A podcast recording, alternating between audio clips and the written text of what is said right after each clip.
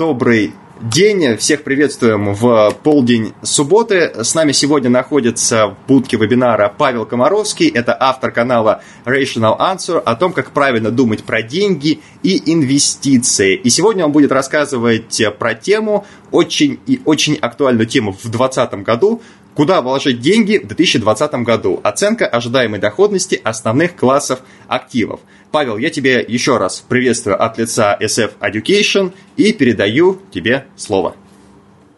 Привет, Роман, спасибо. Привет всем слушателям. А, сразу скажу, что заголовок немножко кликбейтный. Вы не получите четкого ответа, что вот нужно вкладываться туда-то, и вы станете богатыми. А вторая часть абсолютно правильная. Мы будем обсуждать э, оценку ожидаемой доходности классов активов и поговорим о том, вот почему, на мой взгляд, это один из самых важных вопросов для любых инвесторов. А, по классике я на таком вебинаре должен начать с того, что вот рассказать, какой я а, охранительный инвестор, какой у меня опыт гигантский в индустрии, почему вот нужно слушать только меня, никого другого не слушать. Я поэтому немножко разорву шаблон, э, скажу, что я наоборот – не э, думаю про себя как о каком-то гениальном инвесторе. Я просто вот обычный парень. Э, мне повезло сделать успешную карьеру в сфере финансов. То есть я никогда не занимался профессионально инвестициями, но 10 лет уже работаю в международных компаниях в сфере финансов. Сначала это был аудит финансовый, а теперь э, консалтинг. Вот. И у меня, соответственно, образовался достаточно большой капитал. Я его накопил за это время. И в какой-то момент я понял, что мне нужно просто вот э, придумывать какие-то правильные варианты, куда его вкладывать, чтобы вот он не просто там лежал где-то на депозите, а приносил доход, начал разбираться во всей этой теме и понял достаточно быстро, что э, не так много хороших вообще ресурсов, блогеров на эту тему, очень много людей, кто пытается как-то там свои услуги продать, свои продукты, и это очень сильно искажает ту информацию, которую они доносят. Поэтому я стал делать свой собственный блог, для меня это как бы хобби, то есть я никак с этого не зарабатываю, просто вот мне нравится разбираться для себя и другим людям рассказывать. Поэтому а, мне кажется, это единственный, наверное, большой плюс, почему вот стоит как бы меня слушать, обращать внимание, да, потому что я абсолютно независимый. То есть материал презентации, который мы сегодня будем разбирать, я просто вот для себя подбивал, и я готов поделиться с вами. Но это не значит, что это какая-то истина в последней инстанции, что вот, э, значит, все, что я говорю, непогрешимо. Наоборот, я вас э, поощряю то, чтобы вы там критиковали, думали о том, где я могу быть неправ и так далее. Вот, примерно так. А план у нас сегодня такой. Мы э, поговорим о том вообще, как бы, что такое доходность, почему про нее нужно думать, а, немножко обсудим, как вообще подходить к оценке ожидаемой доходности, разберем некоторые популярные способы. И потом прям нырнем внутрь, а, обсудим самые классические основные классы активов, которые у всех на слуху. Там а, кэш, депозиты, облигации, акции, золото, недвижимость – и про каждый конкретно обсудим, как оценивать ожидаемую доходность по ним э, долгосрочную. И я постараюсь прям по максимуму дать э, ссылки на те источники данных, которые я использовал, чтобы вы ну, да, не просто послушали, вот что типа гуру сказал, а реально могли сами пользоваться теми же самыми данными и в будущем тоже переходить к каким-то своим выводам. Э, что еще? На самом деле презентацию вот делал буквально на днях, уже сбивал для вебинара. Э, Ее можно будет потом отдельно скачать. Э, я вас призываю это сделать, потому что там на каждый слайд буквально снизу есть э, плашка такая источники, и там прям даны активные ссылки на все, что вот мы обсуждаем. Поэтому, если вы интересуетесь инвестициями, для вас будет это очень полезно, на мой взгляд. Поэтому обязательно скачайте потом презентацию, пользуйтесь ей. Ну все, поехали. Первый, первая картинка выглядит так. Вот, что объединяет этих людей? А, я, к сожалению, на лету не смогу увидеть ваши ответы, а, поэтому я предполагаю, что кто-то, может быть, ответит, что у всех людей, все люди лысые на картинке, но это не единственное, что их объединяет. А, здесь вот нарисован слева трейдер, посередине драг-дилер, а справа бабушка – и вот мне кажется, что все эти люди на самом деле инвесторы. Они могут про это так не думать, но они реально, вот если у вас есть какие-то сбережения, любые, какие-то деньги, какой-то капитал, а, многие люди думают, что, блин, я не разбираюсь в этой теме, инвестиции это сложно, я не хочу даже трогать инвестиции там палкой 10-метровой, я буду просто вот там держать деньги в банке, как бы, мне этого достаточно. На самом деле такие люди тоже инвесторы, то есть и бабушка, у которой там под матрасом лежит или на, на депозите Сбербанка, и драгдилер, у которого все кэшом где-то спрятано в яме, все эти люди, они инвесторы, они куда-то вкладываются, просто они могут вкладываться там, может быть, в акции, облигации, ценные бумаги, а могут вкладываться в такой класс активов, как э, наличность, и это тоже реальный класс активов, который имеет свою доходность. И важно понимать поэтому э, любому человеку э, ожидаемую доходность тех вещей, в которые вы вкладываетесь. Какие два ключевых параметра, которые любой класс активов описывают? Ну, в классике финансовой теории это в первую очередь доходность и риск. Я хотел пару слов сказать о том, а, как вот часто люди не совсем правильно понимают эти два параметра. А, под доходностью мы будем подразумевать а, математическое ожидание доходности от вложения в некий инструмент, а риск – это вот стандартное отклонение доходности, которое в реальности окажется от вот этого среднего мат ожидания. То есть есть достаточно низкорискованные инструменты, по которым вы вкладываетесь, и вы, в принципе, примерно представляете, сколько вы получите. То есть в реальности у вас не будет сильно то туда, то сюда отклоняться результат. А высокорискованные вложения, по ним будет как бы каждый раз вот некая там рулетка, да, то есть в одном случае можете получить большой убыток, в другом случае гигантскую прибыль, и поэтому вот именно актив считается рискованным, что вообще непонятно заранее, что будет. И Почему, я считаю, многие люди неправильно понимают э, риск и доходность по финансовым классам активов? Давайте приведу пример. Вот, например, есть такая штука, как краудлендинг. То есть, когда есть некая платформа, она говорит, я вам сейчас помогу напрямую давать деньги в долг бизнесам.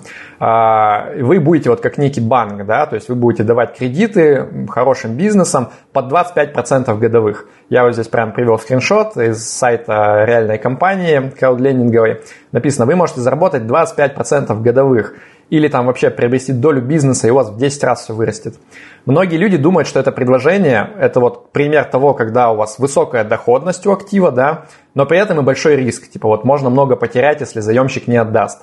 Но в той формулировке, как мы сказали, э, я вот не согласен, что это пример актива с высокой доходностью.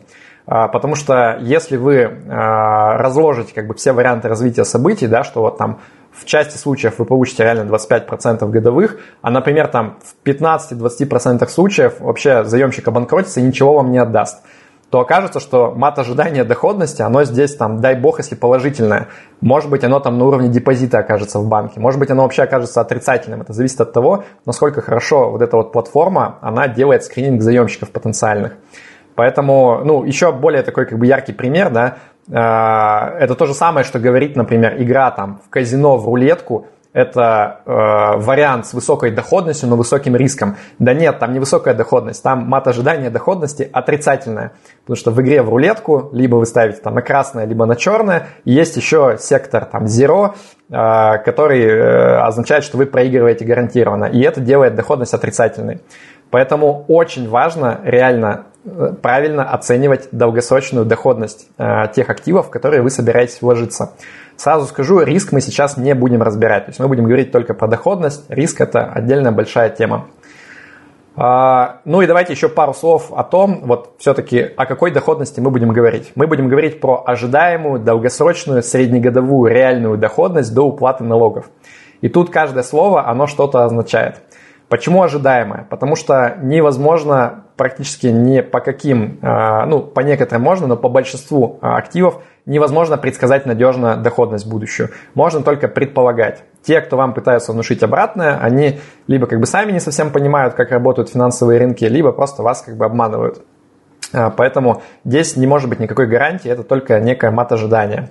Второе, мы будем говорить про долгосрочную доходность. То есть по многим классам активов можно оценить доходность на горизонте там 10-15 лет и дольше.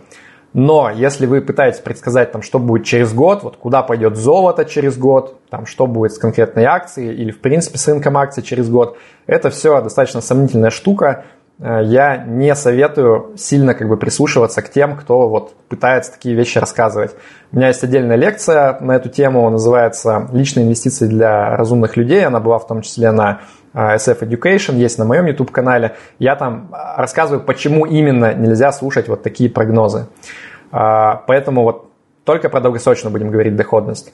Будем говорить про среднегодовые данные, то есть э, не будем говорить про накопленную, там вы можете, там, вложившись, в, не знаю, там в Netflix умножить там, на 1500 процентов. Нет, мы будем все приводить именно к доходности годовой. Обязательно будем говорить про реальную доходность, то есть за вычетом инфляции, потому что на долгих промежутках времени абсолютно бесполезно как бы пытаться оценивать номинальную доходность. И для инвестора имеет значение только реальная, только за вычетом инфляции. Все остальное это просто бесполезно.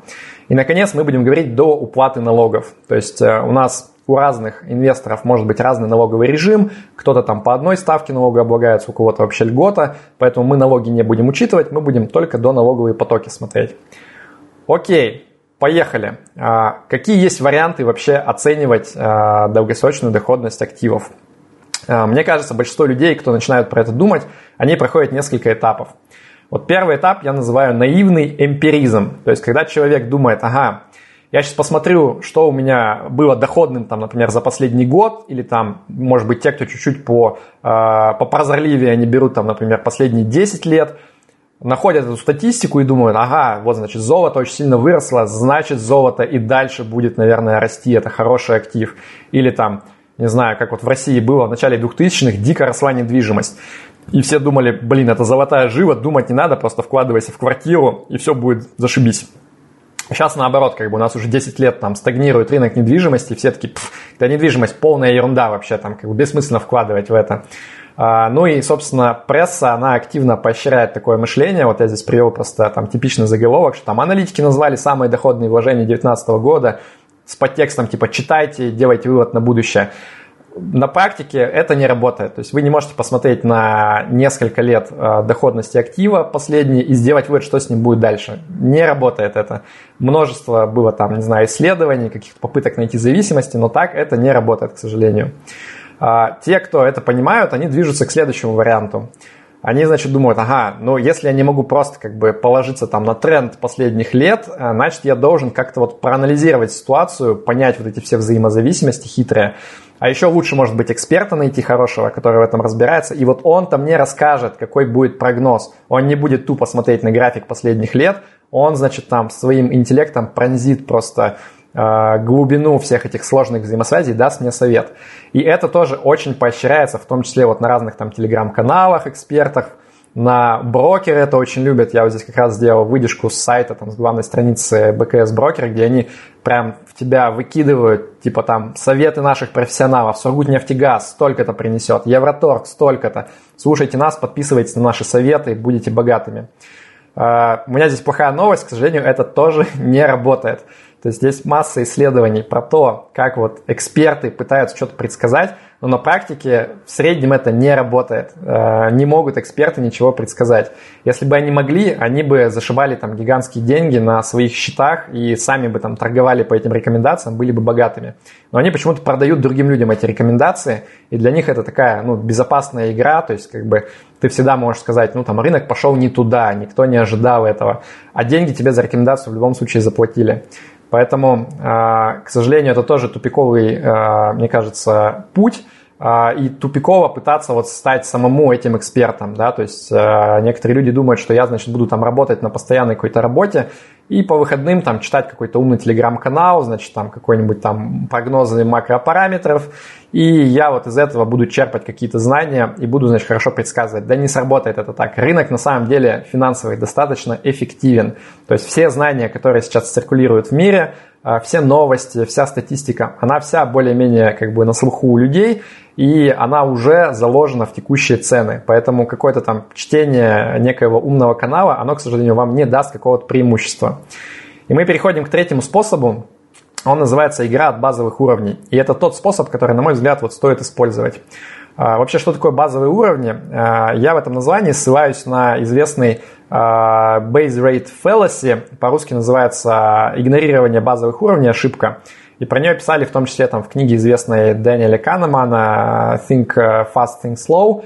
А, идея была в том, что людям давали на выбор, значит, ну, некий тест такой был психологический, им давали описание человека, что вот есть некий там Стивен, он носит очки, он такой скромный интроверт, э, любит тихие места. И дальше людям задавали вопрос, как вы думаете, кто по профессии более вероятно Стивен? Он библиотекарь или он там продавец в магазине?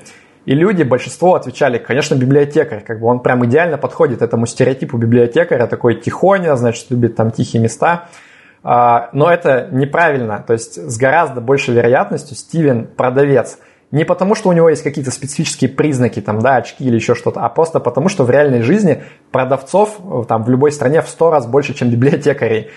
И вот эти вот базовые уровни, просто как бы некая базовая статистика, она позволяет предсказывать будущее гораздо лучше, чем какие-то специфические факторы, хотя человеческий мозг, он в первую очередь реагирует именно на какие-то детали, на какую-то специфику. И в финансах, мне кажется, работает то же самое. То есть, когда ты читаешь новости, там идет очень жесткий упор на детали. Там, вчера рынок S&P 500 упал на столько-то, процентная ставка там двинулась туда-то, цены на нефть вошли в отрицательную зону, и все такие, так, ну это все меняет, сейчас доходность полностью поменяется, сейчас я буду про это думать. А на самом деле это все некий информационный шум, и нужно поступать с другой стороны, то есть заходить с того, что анализировать долгосрочную статистику по разным инструментам и предполагать, что, скорее всего, будущее на горизонте там, 10-15 лет, оно будет похоже на вот эту долгосрочную статистику. И мы сейчас с вами этим как раз и займемся. То есть мы будем анализировать длинные ряды данных, пытаться какие-то вычленить общие выводы большие, и потом немножко еще будем говорить о том, как можно подкорректировать эту ошибку, эту оценку с учетом текущей ситуации на рынке, но именно что как бы немножко, не кардинально. А, здесь на экране приведены данные из э, классного источника, называется Credit Suisse Global Investment Yearbook. А, это большая как бы, брошюра, которую выпускают э, ежегодно Credit Suisse э, от авторов, настоящих академиков, авторов крутого исследования. И здесь приводится статистика за 120 лет с 1900 года по многим странам, по многим классам активов. Я советую вам ежегодно обязательно знакомиться с эм, этим альманахом. Единственное, что полная версия у него платная, а вот краткую версию бесплатно можно скачать с сайта Credit Suisse, либо по той ссылке, которую вот я ниже дал. Ну, собственно, поехали. Давайте по порядочку. Какие у нас вообще есть классы активов? Есть класс активов деньги. А, то, что называется также там кэш – то есть это наиболее ликвидные активы, то, что можно в любой момент без потери стоимости какой-либо превратить вот в настоящие живые деньги. И мы здесь разберем три варианта. Это наличные рубли, наличные доллары и краткосрочные казначейские векселя США, то, что называется Treasury Bills. А, собственно, идея как бы в том, что вот просто обычные деньги – это тоже класс активов, который тоже имеет какую-то свою доходность, и нужно обязательно знать, чему она равна, потому что иначе вы можете, сами того не осознавая, сидеть в активе, который имеет отрицательную доходность. По рублю, значит, здесь приведена статистика прямо с сайта ГКС, Госкомстата, ну или там Росстат, как он сейчас называется – по инфляции в России каждый год. Здесь видно, что слева такой гигантский горб. А в начале 90-х у нас была перестройка всей экономической системы, и инфляция была на уровне там тысяч процентов в год. Мне даже пришлось здесь сделать несколько на графике разрывов, просто для того, чтобы вот, вот эти длинные колонки слева, они не оттягивали на себе как бы все внимание. А, и я, когда оцениваю долгосрочную инфляцию в России, я исключаю вот эти вот годы выбросов, да, то есть первые там 5 лет нашей рыночной экономики, если их включить в расчет там, долгосрочной средней по инфляции, у вас получится просто гигантская инфляция в год, которая, естественно, не имеет отношения к тому, э, что мы сейчас наблюдаем и что можно ожидать в будущем. Но если брать с 96 года по 2019, то у нас получается, что в среднем где-то э, почти 14% годовых инфляции в России мы наблюдаем. То есть это и есть наш, как бы, наша историческая средняя долгосрочная. Дальше вопрос. Если мы хотим построить прогноз на будущее, то откуда мы можем взять вот эту инфляцию? Да? Потому что с точки зрения реальной доходности инфляция это и есть наш не ожидаемая доходность, а ожидаемый убыток, по сути. То есть, держать деньги там в наличке, ты реально каждый год терпишь убыток в реальном выражении на процент инфляции. Так вот, а, прогноз. Значит, у нас есть несколько источников здесь. Во-первых, есть прогноз Минэкономразвития до 2036 года. И там заложено, что мы рано или поздно выходим на долгосрочную инфляцию 4%. И вот где-то там будем по ней идти.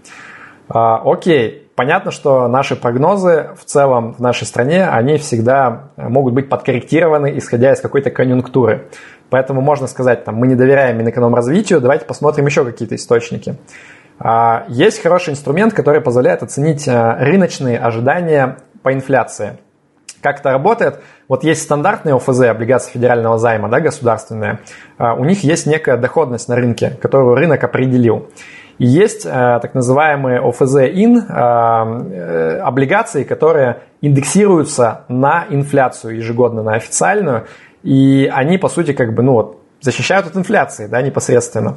И, естественно, в доходностях этих двух ценных бумаг есть некая разница. То есть у них доходность э, э, рынок определяет различную. И как раз разница между этими двумя доходностями, она и показывает, по сути, ту инфляцию, которую ожидает рынок.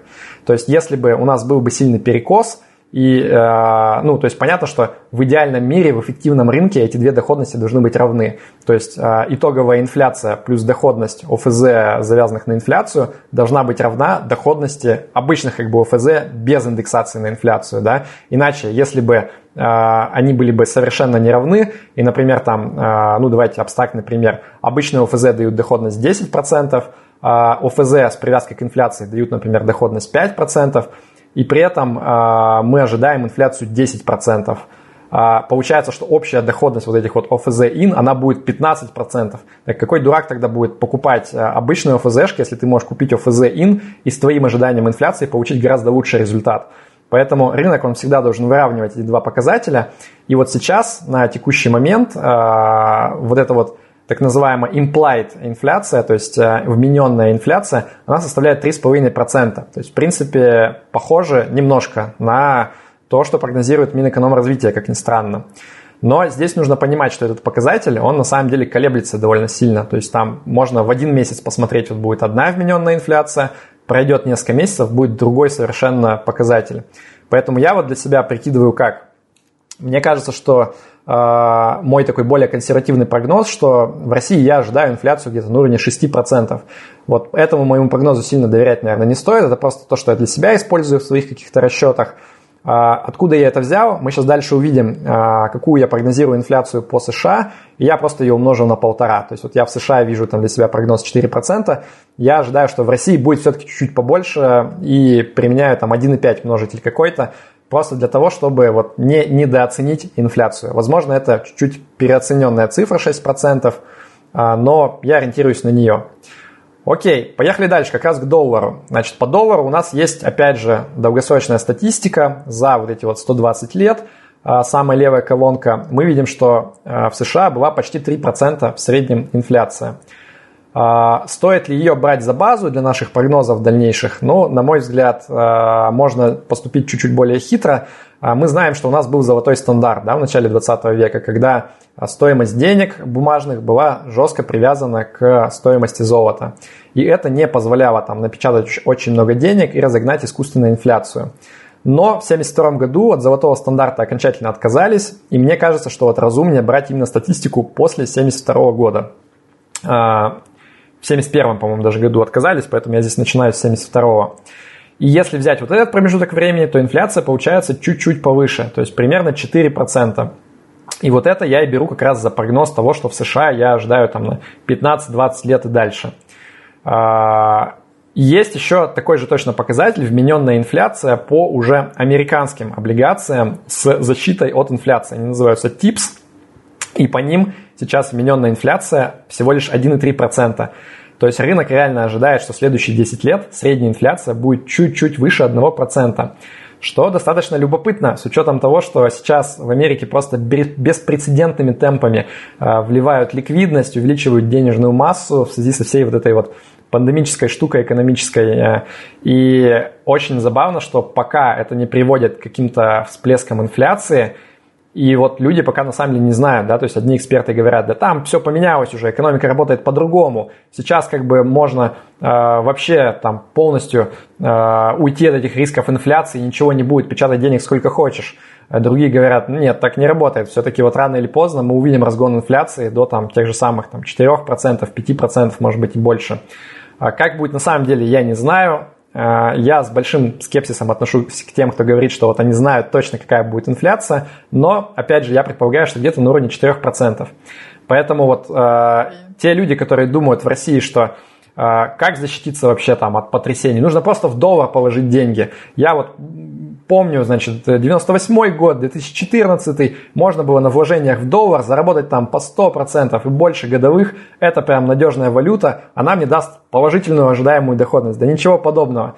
На самом деле у доллара точно так же отрицательная реальная доходность. Я здесь даже специально проверил, я взял просто, э, вот выгрузил всю статистику по официальному курсу ЦБРФ по э, доллару к рублю с 96 по 2019. И что получается? У нас за, за этот период доллар вырос, э, курс доллара вырос в 13 раз. Кажется, блин, вот он, там, золотой грааль, да, можно просто в доллар вкладываться и получать крутую доходность. Но ирония судьбы в том, что инфляция рубля э, выросла в 22 раза. То есть инфляция рубля гораздо сильнее обогнала. И если считать вот рублевую реальную доходность доллара, то она получилась минус 2%. А если посмотреть за этот же период э, инфляцию доллара среднюю, она тоже составила чуть больше 2%.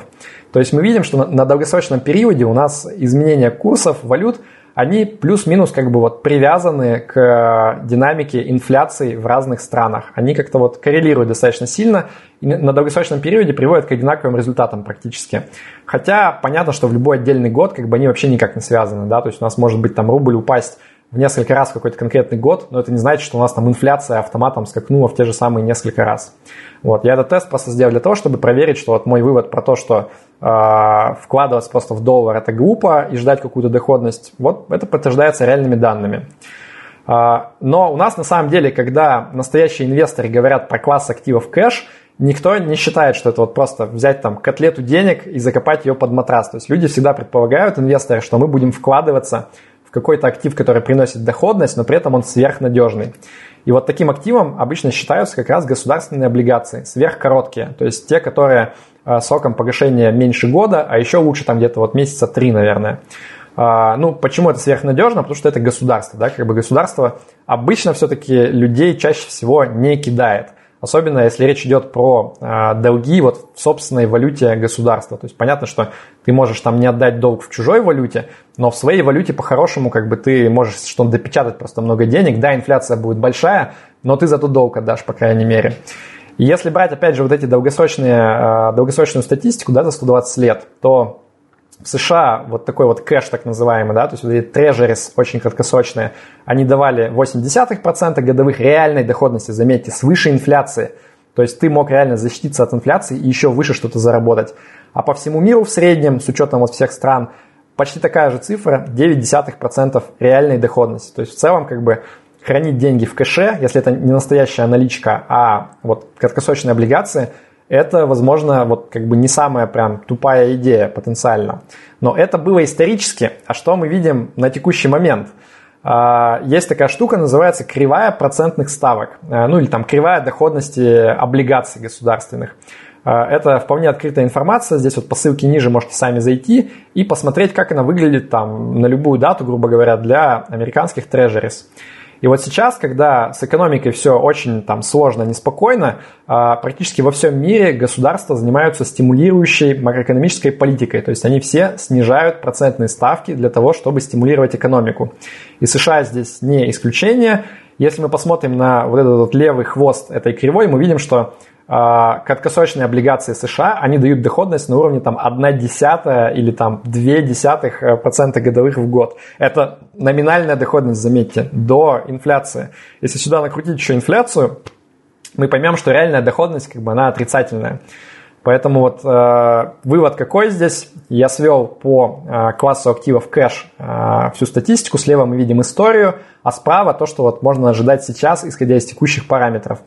И мы видим, что кэш это прям вариант, который дает практически везде ожидаемый реальный убыток. То есть, если вы ожидаете, что вы сможете в кэше пересидеть, там, не знаю, энное количество лет и чувствовать себя нормально, ну нет, вы будете терпеть какие-то убытки на самом деле. Такова текущая реальность. И не стоит ожидать, что вот как раньше можно было э, накупить вот этих облигаций трежерис, да, и получать почти 1% реальной доходности в год, типа прикольно, я защищен от инфляции. Нет, мы уже не в той экономической реальности находимся. Ну хорошо, кэш разобрали, давайте пойдем дальше. А, долговые активы. Это следующий большой класс а, активов. А, собственно, это активы с фиксированной доходностью и со сроком погашения свыше года, когда вы даете в долг ну, там, бизнесу или государству под проценты. Мы здесь тоже разберем три больших класса активов. Это банковские депозиты в рублях, наши гособлигации длинные, ОФЗ в рублях тоже, и долгосрочные treasuries американские. Поехали по порядку. Депозиты. Значит, здесь, к сожалению, нет большой статистики. А, на сайте Центрального банка России есть э, средневзвешенные процентные ставки кредитных организаций, но они есть там за последние 6 лет только примерно. А, я, тем не менее, вывел вот эту вот доходность синим, а, что получается по депозитам больше года без Сбербанка, а красным показана наша инфляция за этот же год. И здесь видно на самом деле, что в какие-то года у нас инфляция обгоняет депозиты, какие-то года э, депозиты даже обгоняли инфляцию. И это на самом деле как раз вот последние все годы, 16, 17, 18, 19, у нас была нетипичная ситуация для нашей страны, когда инфляция была достаточно маленькая, там процента 3-4 в год, а депозиты при этом давали ну, неплохую доходность и позволяли, в принципе, зарабатывать реальную доходность, которая составила за эти 6 лет в среднем примерно 2% годовых. Но как я сказал, эта ситуация скорее нетипичная. Я бы ожидал, что на долгосрочном периоде все-таки, а, если бы мы взяли вот прям реальную статистику, если бы она была прям длинную-длинную, вряд ли депозиты, они дадут какой-то существенный прирост свыше инфляции. Они в среднем скорее должны давать вот примерно доходность по инфляции, но не выше. А, давайте посмотрим теперь а, ОФЗ. Значит, те же самые 6 лет, есть такой индекс гособлигаций Мосбиржи, RGB ITR – и по нему данные тоже есть не сильно длинные, но за тот же период они есть за 6 лет. Что сразу бросается в глаза? Инфляция здесь осталась точно такая же, но при этом доходность колбасит в разные стороны. То есть в 2014 году минус 14, в 2015 году плюс 30% и так далее. То есть очень волатильная доходность. Почему так происходит? Почему по депозитам мы видели стабильную доходность, а здесь вроде как это же там облигации, надежные, государственные, как они могут вообще приносить убыток? Все просто. У них здесь высокий процентный риск. А как это работает? Вот если мы а, смотрели на облигации краткосрочные, да, на 3 месяца, то их а, цена рыночная, она особо не зависит на самом деле от колебаний процентной ставки. Ну, поменялась там процентная ставка, не знаю, там выросла в два раза или упала в два раза. Тебе все равно твою облигацию через 3 месяца погасят, как бы она и будет стоить примерно вот как бы ту сумму, по которой она погасится, по номиналу, по сути. Но смотрите, если речь идет, например, там, про 20-летнюю государственную облигацию, а, Давайте представим, что ее государство только-только выпускает по номиналу 1000 рублей. И при этом процентная ставка, вот рыночная текущая 10%. Вот эта ставка, она и зашита в эту облигацию. Да? То есть ты ее покупаешь за 1000 рублей, и каждый год тебе 100 рублей падает в виде купонов. Теперь давайте представим, что через год процентная ставка резко поменялась. И она уже не 10%, она, например, там стала 20% рыночная. Как вы думаете, за какую цену будут готовы купить э, инвесторы ту же самую облигацию, у которой осталась закреплена ставка процента 10? А, ты ее, естественно, не купишь за 1000 рублей, потому что зачем? У тебя сейчас на рынке есть уже возможность 20% получать, а если ты ее купишь, эту облигацию за 1000 рублей, ты будешь получать только 100 рублей, 10%. Поэтому для тебя эта покупка будет иметь смысл только если ты покупаешь ее, по сути, практически в два раза дешевле. То есть тогда нормально, ты купил за 500 рублей, получаешь купон 100 рублей, э, в пересчете получается 20%. Поэтому на вот такие длинные облигации а, рост ставок а, действует ну, плохо. То есть ты как бы теряешь очень сильно доходность а, в моменте, а потом эта доходность она начинает постепенно догонять как бы а, за счет того, что у тебя чем ближе ты к а, сроку погашения этой облигации, тем ближе ее стоимость будет как бы к номиналу, потому что ты все равно номинал в итоге рано или поздно получишь. Поэтому мы и видим здесь по длинным облигациям такую большую волатильность. В 2014 году а, ставки процента резко выросли, облигации поэтому упали. Зато это было компенсировано тем, что у нас в 2015 году а, ситуация стабилизировалась, процентные ставки стабилизировались, и, соответственно, доходность а, отросла обратно по облигациям. Но в среднем мы видим на долгосрочном периоде, на 6 годах на этих – у нас э, получилось где-то 3,5% годовых, то есть тоже сравнимо с депозитами, чуть-чуть лучше доходность. Давайте теперь посмотрим на общее... А, нет, прошу прощения, сейчас еще хотел сказать про то, что сейчас стоит ожидать. А, стоит ли говорить, что если мы за предыдущие 6 лет получали 3,5% реальной доходности, то и в будущем мы тоже должны ожидать вот эти вот 3,5%? Нет. Потому что по облигациям ожидаемая доходность будущая, она очень сильно зависит от, э, собственно, текущей ставки процента. А, просто потому, что ну, это такой вот вид инструмента, да, то есть по нему, например, по акциям нет смысла прям очень сильно ориентироваться на дивидендную доходность текущую, просто потому что она очень как бы волатильна, она нигде не закреплена. У вас дивиденды могут как там наращивать, так и снижать очень быстро. А вот по таким ценным э, бумагам с фиксированной доходностью у вас прям есть там некая закрепленная доходность, да, текущая, и она как бы ну, не должна прям резко меняться в будущем. Поэтому э, самый лучший способ предсказать будущую доходность облигации какой-то, это посмотреть на ее текущую рыночную доходность. И у нас в России точно такая же есть кривая доходности ОФЗ, ее точно так же можно посмотреть на сайте Банка России. И вот на экране там самые свежие данные на конец июня. А, и мы видим, что для десятилетних бумаг а, на уровне 6% сейчас доходность находится. То есть купив ОФЗ а, на 10 лет, вы получите через 10 лет в среднем 6% годовых. Но это номинальная доходность.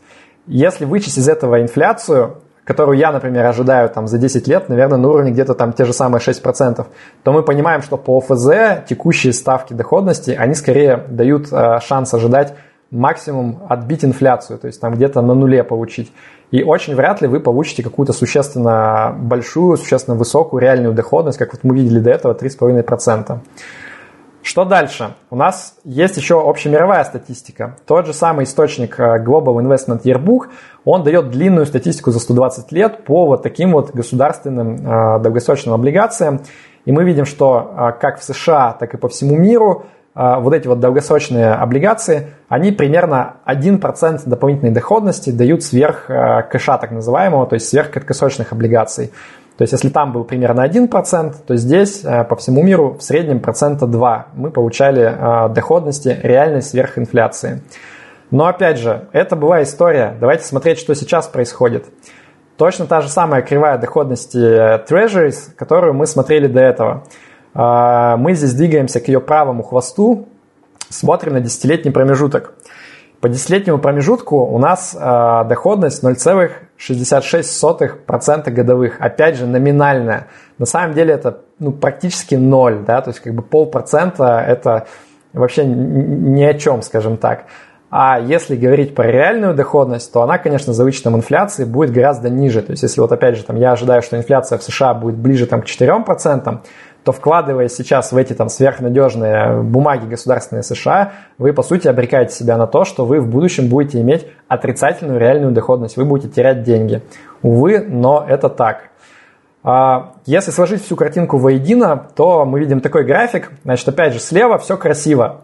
Мы говорим, что исторические, долгосрочные инвесторы там и на депозитах зарабатывали, на ОФЗ, на трежерис неплохую доходность сверх инфляции. Но текущей экономической реальности все красное. То есть там даже в России, где сейчас неплохие ставки процента по сравнению с другими странами, мы их сейчас резко начали понижать, но пока у нас все равно гораздо выше, чем там в Европе, в США. Даже у нас э, это скорее нулевая доходность. Если говорить про США, это будет отрицательная доходность. Поэтому пока основной месседж, что все плохо. Вот куда ни плюнь, по всем классам активов можно ожидать отрицательную доходность реальную. Поехали дальше. У нас есть еще такие чудесные штуки, как акции. То есть то, что называется э, долевой класс активов. Когда вы не получаете какую-то фиксированную доходность, вы становитесь как бы совладельцем бизнеса и ожидаете получать какую-то доходность от него. А, здесь, естественно, есть куча там каких-то экспертов, прогнозистов, спекулянтов, которые там вам дадут прогноз, что будет через год, что вот там сейчас такая-то тенденция идет, рынок акций отрастет так-то, нужно вкладываться ровно сейчас или там сейчас все продавать. Советую никого не слушать, ориентироваться на долгосрочную доходность, опять же. А, смотрим, какая была доходность по рынку акций за 120 лет. А, по всему миру она была на уровне чуть-чуть выше 5% а, доходности свыше инфляции. В США было чуть выше, было 6,5%. Но надо понимать, что США это прям такой пример выжившего, так называемого, да, то есть страны, у которой реально доказала, что она просто вырвалась вперед как лидер по экономике всего мира, и поэтому мы сейчас все смотрим на США в первую очередь. Но сто лет назад на самом деле было непонятно, что это будет именно США. Может быть, там, не знаю, Германия бы оказалась, или там еще кто-то. Мы не знаем. Поэтому я здесь считаю, все-таки нужно консервативно брать среднемировую статистику. То есть не ориентироваться только на самую лучшую страну, как оказалось, а брать вот что-то более среднее. Поэтому 5% реальной доходности а, по всему миру, на мой взгляд, это неплохой разумный прогноз – доходности по рынку акций на ближайшие, там, может быть, 15-20 лет. А, но здесь есть какой нюанс. Если мы хотим как-то сейчас подправить это ожидание с учетом текущей рыночной ситуации, а, есть такая штука, называется Schiller Cape. А, это Нобелевский лауреат Роберт Шиллер в свое время, там, в 80-х годах, предложил использовать вот определенный индекс, так называемый CAPE, э, Cyclically Adjusted Price to Earnings, для того, чтобы оценивать переоцененность или недооцененность рынков акций. То есть ты берешь, по сути, сверху а, текущую цену индекса, то есть не какой-то конкретной акции, а индекса всего рынка конкретной страны. И снизу делишь его на корпоративную прибыль, Э, вот этих акций в данной стране за последние 10 лет усредненную с учетом инфляции. То есть получается некая вот такая э, средняя картинка по тому, как соотносится текущая цена и прибыли, прибыля э, корпораций в этой стране. Если вот положить это на график, то получается, что достаточно такая очевидная зависимость да, возникает, что у нас, когда кейп маленький, у нас доходность а, в последующие 10-15 лет, она высокая, как вот в левой части графика. И наоборот, когда кейп очень высоких значений достигает, у нас доходность, она гораздо ниже оказывается. Очень часто даже уходит в отрицательную зону. Естественно, это все, ну, не железно, то есть, конечно, а, здесь очень большой разброс, как вы видите, да, то есть это не какая-то прямая линия, это такой мазок широкой кистью, но, тем не менее, определенная зависимость все-таки есть, то есть нельзя предсказать с помощью этого, что будет через год, Нельзя предсказать с помощью Cape, что будет через два года, но можно примерно понять, вот, что в течение 10-15 лет следующих, как должно меняться примерно ожидание доходности. А, поэтому, с одной стороны, не стоит слишком доверять этому показателю, но принимать во внимание, на мой взгляд, стоит. И вот если посмотреть на текущую картинку, значит, есть сайт а, starcapital.d, это немецкая компания а, инвестиционная, они у себя каждый квартал публикуют на сайте по всем странам текущую, ну не по всем, но по большинству стран текущую статистику по Кейп и их прогноз доходности, исходя из там, исторической корреляции между Кейп и, собственно, доходностями реальными. И что мы видим? В США сейчас очень дорогой рынок, Кейп э, под 28 и даже выше. Это там плюс-минус на самом деле похоже на уровни Кейп, которые были там ближе к Великой депрессии. Э, поменьше, но тем не менее, как бы опять же порядок цифр там начинает приближаться к тому, что было, когда был бум доткомов, и от такого высокого показателя оценки рынки, рынка э, стоит ожидать, что не 6% с половиной, как вот исторически США будет приносить, а скорее ближе к 3,5%, то есть гораздо ниже. Но есть хорошая новость. Несмотря на то, что у нас там сейчас пандемия, и там непонятно, что творится и на рынке акций, и в экономике, если брать весь мир, то по всему миру Кейп он 21 составляет, и это ну, достаточно неплохой средний показатель.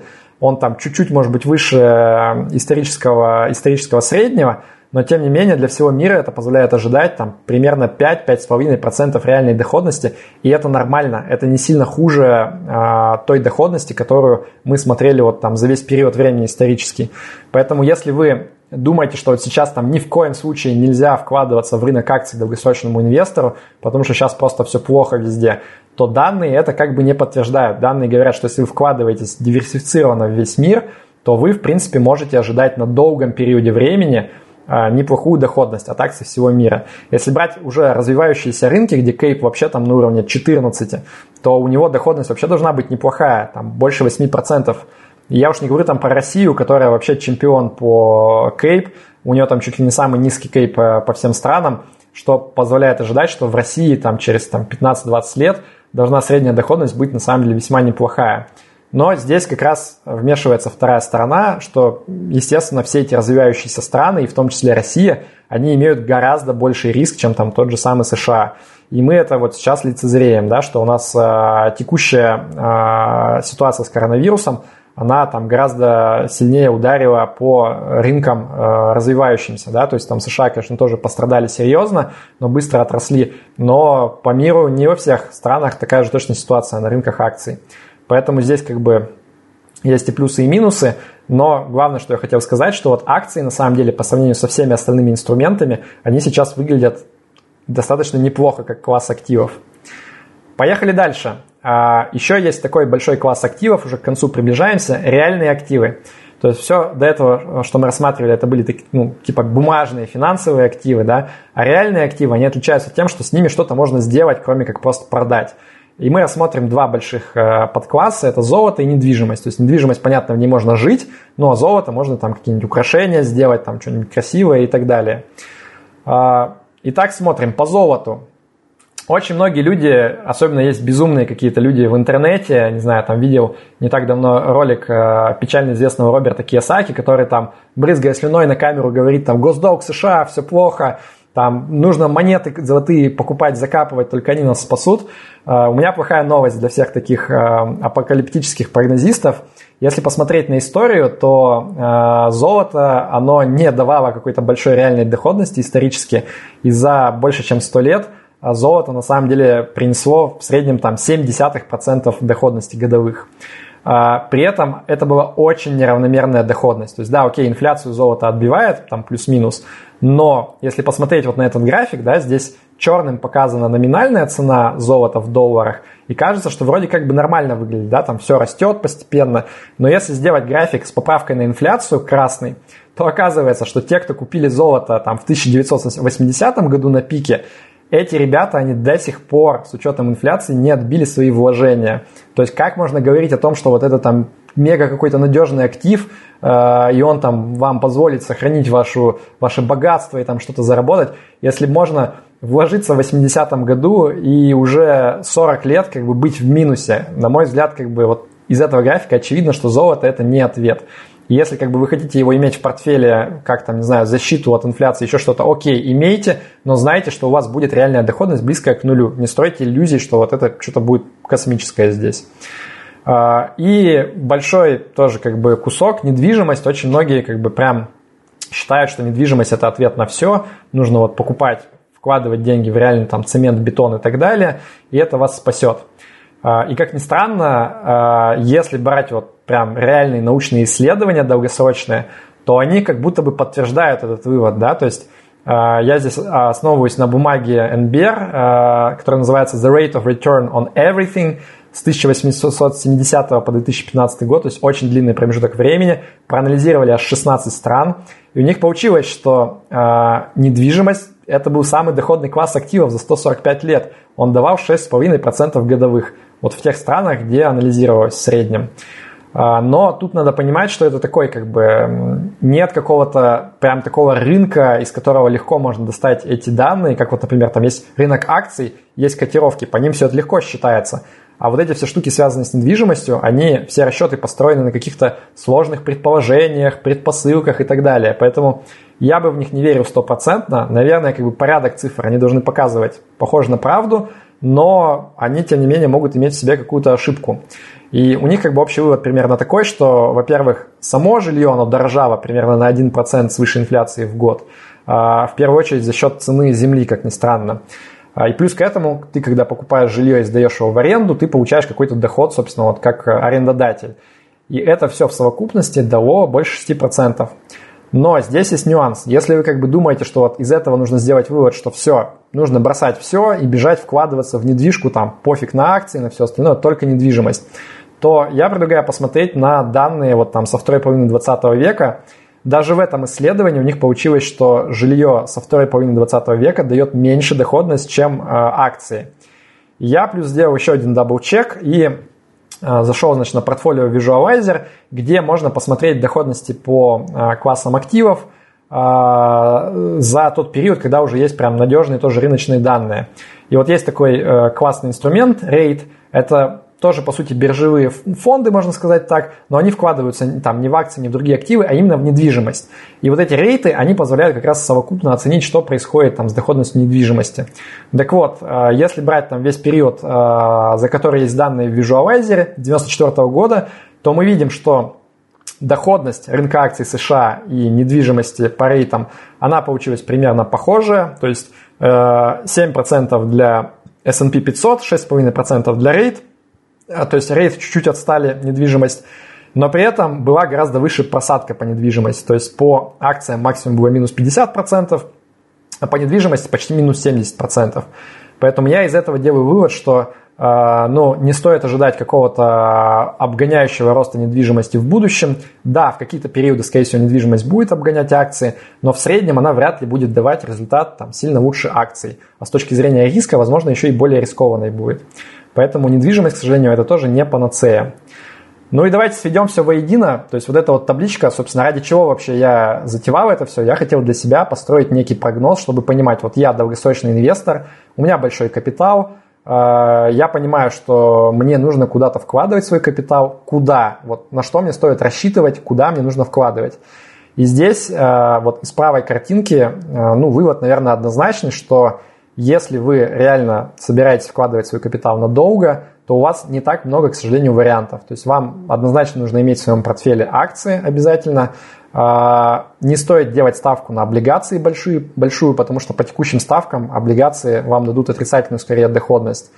По золоту тоже не стоит как бы на него сильно прям делать упор. Да, оно вас может спасти в какие-то кризисные моменты, но в среднем, как бы, если вы набьете свой портфель золотом под завязку, у вас будет там ближе к нулю скорее доходность средняя за долгий срок, а не какая-то большая положительная. Ну и по недвижимости а, можно подумать, опять же, о том, чтобы вкладываться в недвижимость. Наверное, будет не самый плохой вариант, но, опять же, а, держите в голове, что мы говорили про доходность а, недвижимости как класса активов, а если вы, например, все деньги вбухали там в конкретную, не знаю, там однушку в Москве, то это совсем другая ситуация. Там риски будут гораздо выше, и вы можете не получить вот именно ту доходность, на которую вы рассчитываете. Поэтому недвижимость тоже не ответ. Поэтому вот итоговый мой как бы вывод из всего этого, что нужно реально задуматься все-таки о том, как бы не было страшно сейчас, о том, чтобы вкладываться в акции на долгий срок, потому что все другие варианты, если честно, kind of sucks. А на этом, наверное, основная часть э, завершена. Последнее, что хочу сказать, если вам как бы понравился анализ, то, во-первых, рекомендую посмотреть вот в правой части, здесь есть ссылка на мою лекцию э, «Личные финансы для разумного человека», я там постарался вот уже больше в таком поп-формате за 40 минут изложить вот все, что нужно знать обычному человеку про личные финансы, про инвестиции. Типа тратишь 40 минут, все самое важное узнаешь. И есть несколько моих ресурсов, там телеграм-канал, YouTube-канал, Twitter, где я стараюсь тоже какие-то интересные вещи рассказывать с независимой точки зрения, давать вот свой взгляд на личные финансы и инвестиции. Советую подписаться, если было интересно. На этом, наверное, все с точки зрения вот того, что хотел рассказать в лекционном формате. А, сейчас готов ответить на ваши вопросы. Да, Павел, спасибо тебе большое. Я тоже сейчас прикипел к стулу и буквально погряз в происходящем. И хотелось бы сказать, что когда мы приглашаем таких э, спикеров, как э, Павел Комаровский, э, по идее хочется в процессе задавать какие-то вопросы, как-то поддерживать диалог, но ты понимаешь, что человек настолько классно и настолько интересно рассказывает вот именно лекцию, формата лекции, и каждым последующим слайдом отвечает на вопрос, который возникает у тебя в голове, ты понимаешь, что тебе впору освоить профессию сурдопереводчика, чтобы хоть как-то помогать, вернее, чтобы хоть вносить вклад какой-то людям и докладывать до них дополнительную информацию. А, Павел, единственное, а, в чате есть все-таки парочка вопросов, а, и если ты можешь, давай ответим. Денис Сокол спрашивает, вы уже вернулись к акциям как к основному своему инструменту? Хороший вопрос. Да, я здесь дам предысторию. Ну, во-первых, спасибо за там хороший отзыв, очень приятно. А, предыстория здесь такая. А, я вот где-то последние года три прям глубоко погрузился во всю тему инвестиций, да. И я когда сделал первоначально этот анализ, я вот увидел, что, да, однозначно нужно вкладываться в акции. Как бы исторические данные это показывают прям однозначно. Но потом я начал смотреть, начал анализировать вот тот же самый показатель Schiller Cape, и я, значит, подумал, что ну как так, вот сейчас Америка растет уже 10 лет, уже переоцененный рынок, будет падать, падать Америка, будет падать все. И я такой решил, что так, с одной стороны, значит, все мои вот эти исследования показывают, что не нужно там выкаблучиваться и пытаться быть умнее рынка, а ты все равно в итоге проиграешь в эту игру, а с другой стороны, как бы, ну вот мой анализ показывает, что в акции вкладываться рановато. Поэтому я пару лет назад вот все-таки попробовал сыграть в эту игру, а, решить, что я самый умный, и, значит, вот я решил, что я подожду, когда рынок акций упадет, и в этот момент я куплю, и, значит, получу крутую доходность. Пока это все работает очень плохо, скажу я вам. Пока вот такой пассивный подход, который очень многие люди, очень многие академики и мега разумные люди исповедуют, он реально побеждает меня. То есть я дождался 2018 года конца, когда реально как бы там на 20% рынок акций упал в США, но я ожидал, что он упадет больше. Я не купил в тот момент. Значит, потом был 19 год, когда все дико отросло. Там, естественно, я кусал локти, сидел. Наступил 20 год, пришел коронавирус, э, и опять все бахнулось вниз. И в этот момент я такой думал, типа, блин, ну вот оно, я, значит, такой умный, я все это предвидел, типа, как будто бы там все сидели в акциях, надо мной смеялись, а тут все упало, и я вот такой, типа, на коне опять. Я, значит, там сделал опять анализ, он показал, что надо ждать, когда упадет на 40% от пика, написал про это статью большую, конечно, там сопровожденную всеми оговорками про то, что там это чисто то, что я для себя делаю, там не, не нужно там думать, что я какой-то гуру и сейчас обязательно так будет.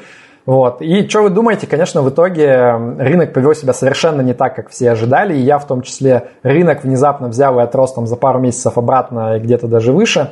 Э, поэтому пока ситуация такая, я ожидаю, что все-таки рынок акций будет падать еще.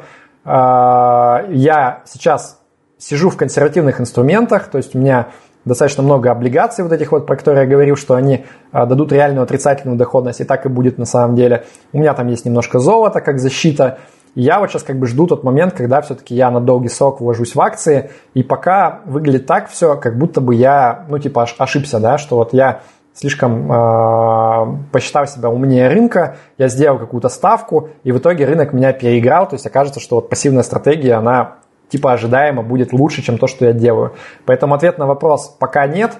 Э, я в большой своей статье про коронавирусный кризис и когда там, значит, покупать акции, сказал, что я подожду еще как минимум там год или полтора, я уж не помню, прежде чем там капитулировать окончательно и сказать, что рынок лучше меня.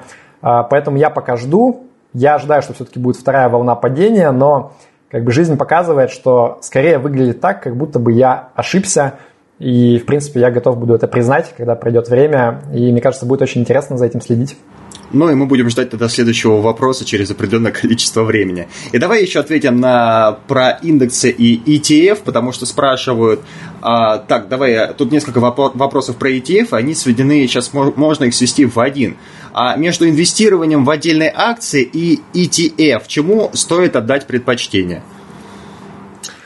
А, ну, мое мнение здесь однозначное. Обычным людям, частным инвесторам лучше всего инвестировать в индексы через ETF – Э, просто потому, что как только ты начинаешь выбирать конкретные акции, ты начинаешь играть э, в достаточно сложную игру, где у тебя повышается сильно риск, э, то есть вот этот вот самый разброс доходности, но при этом не факт, что повышается доходность. То есть, во-первых, тебе нужно тратить очень много там ментальных, эмоциональных ресурсов на то, чтобы вот, собственно, эту работу проделать, там что-то выбрать, а, и в идеале тебе нужно иметь там не 5, не 10 акций, а портфель должен быть достаточно большой, чтобы получать преимущество диверсификации.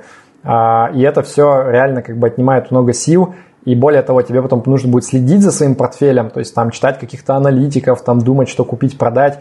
В общем, на мой взгляд, это все не несет никакой дополнительной доходности. И в подтверждение этому можно посмотреть на индекс пива а, Standard Poor's на своем сайте отдельном публикует все время результаты вот этих профессиональных управляющих да, в разных странах, которые управляют активно фондами акций, и рядом просто вот как бы результаты индекса. И почему-то получается, что на горизонте 5 лет и дольше 80-90% вот этих профессионалов, они проигрывают индексу.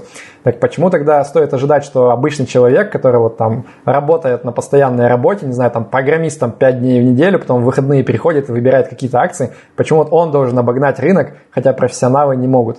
Мне кажется, это утопия, это такой как бы слишком розовый взгляд на мир, поэтому мне кажется, обычным людям нужно просто покупать индексы и не пытаться как бы что-то как-то здесь э, стать новым Уорреном Баффетом. Мне кажется, это тупиковый путь, если честно. Я даже не планирую. То есть я планирую вот войти в индекс и сидеть в индексе. Все, я надеюсь, ты дал достаточный, достаточный потребительский совет. А, ну и после, э, завершим тему, знаешь чем? Завершим тему достаточно забавным вопросом. А Ю Стоик, Стотика спрашивает, жена спрашивает, а что насчет бриллиантов? Что насчет вложений в бриллианты? А, я отдельно не анализировал бриллианты. Я думаю, жена спрашивает вряд ли как инвестор, а как заинтересованное лицо, которое хочет этот реальный актив использовать. А, но, но я подозреваю, что вот, знаешь, есть такие, есть всякие телеграм-каналы, где периодически делают вбросы какие-нибудь там, знаешь, в стиле эксперты посчитали, что вложение в искусство или какие-нибудь коллекции это типа прям крутой вариант. Я вам сейчас расскажу, как это делать. Блин, ребята, ну ладно, я понимаю, если у вас есть 10 миллионов долларов, да, и вы такой, типа, у меня, значит, в акциях уже много, в облигациях, есть там недвижка, бизнес, и я еще хочу немножко там подкупить какого-нибудь вина, там, не знаю, или там картин, или еще что-то, а, то для таких людей, может быть, да, можно начинать про это задумываться, по крайней мере, хотя я не уверен, что это хороший вариант.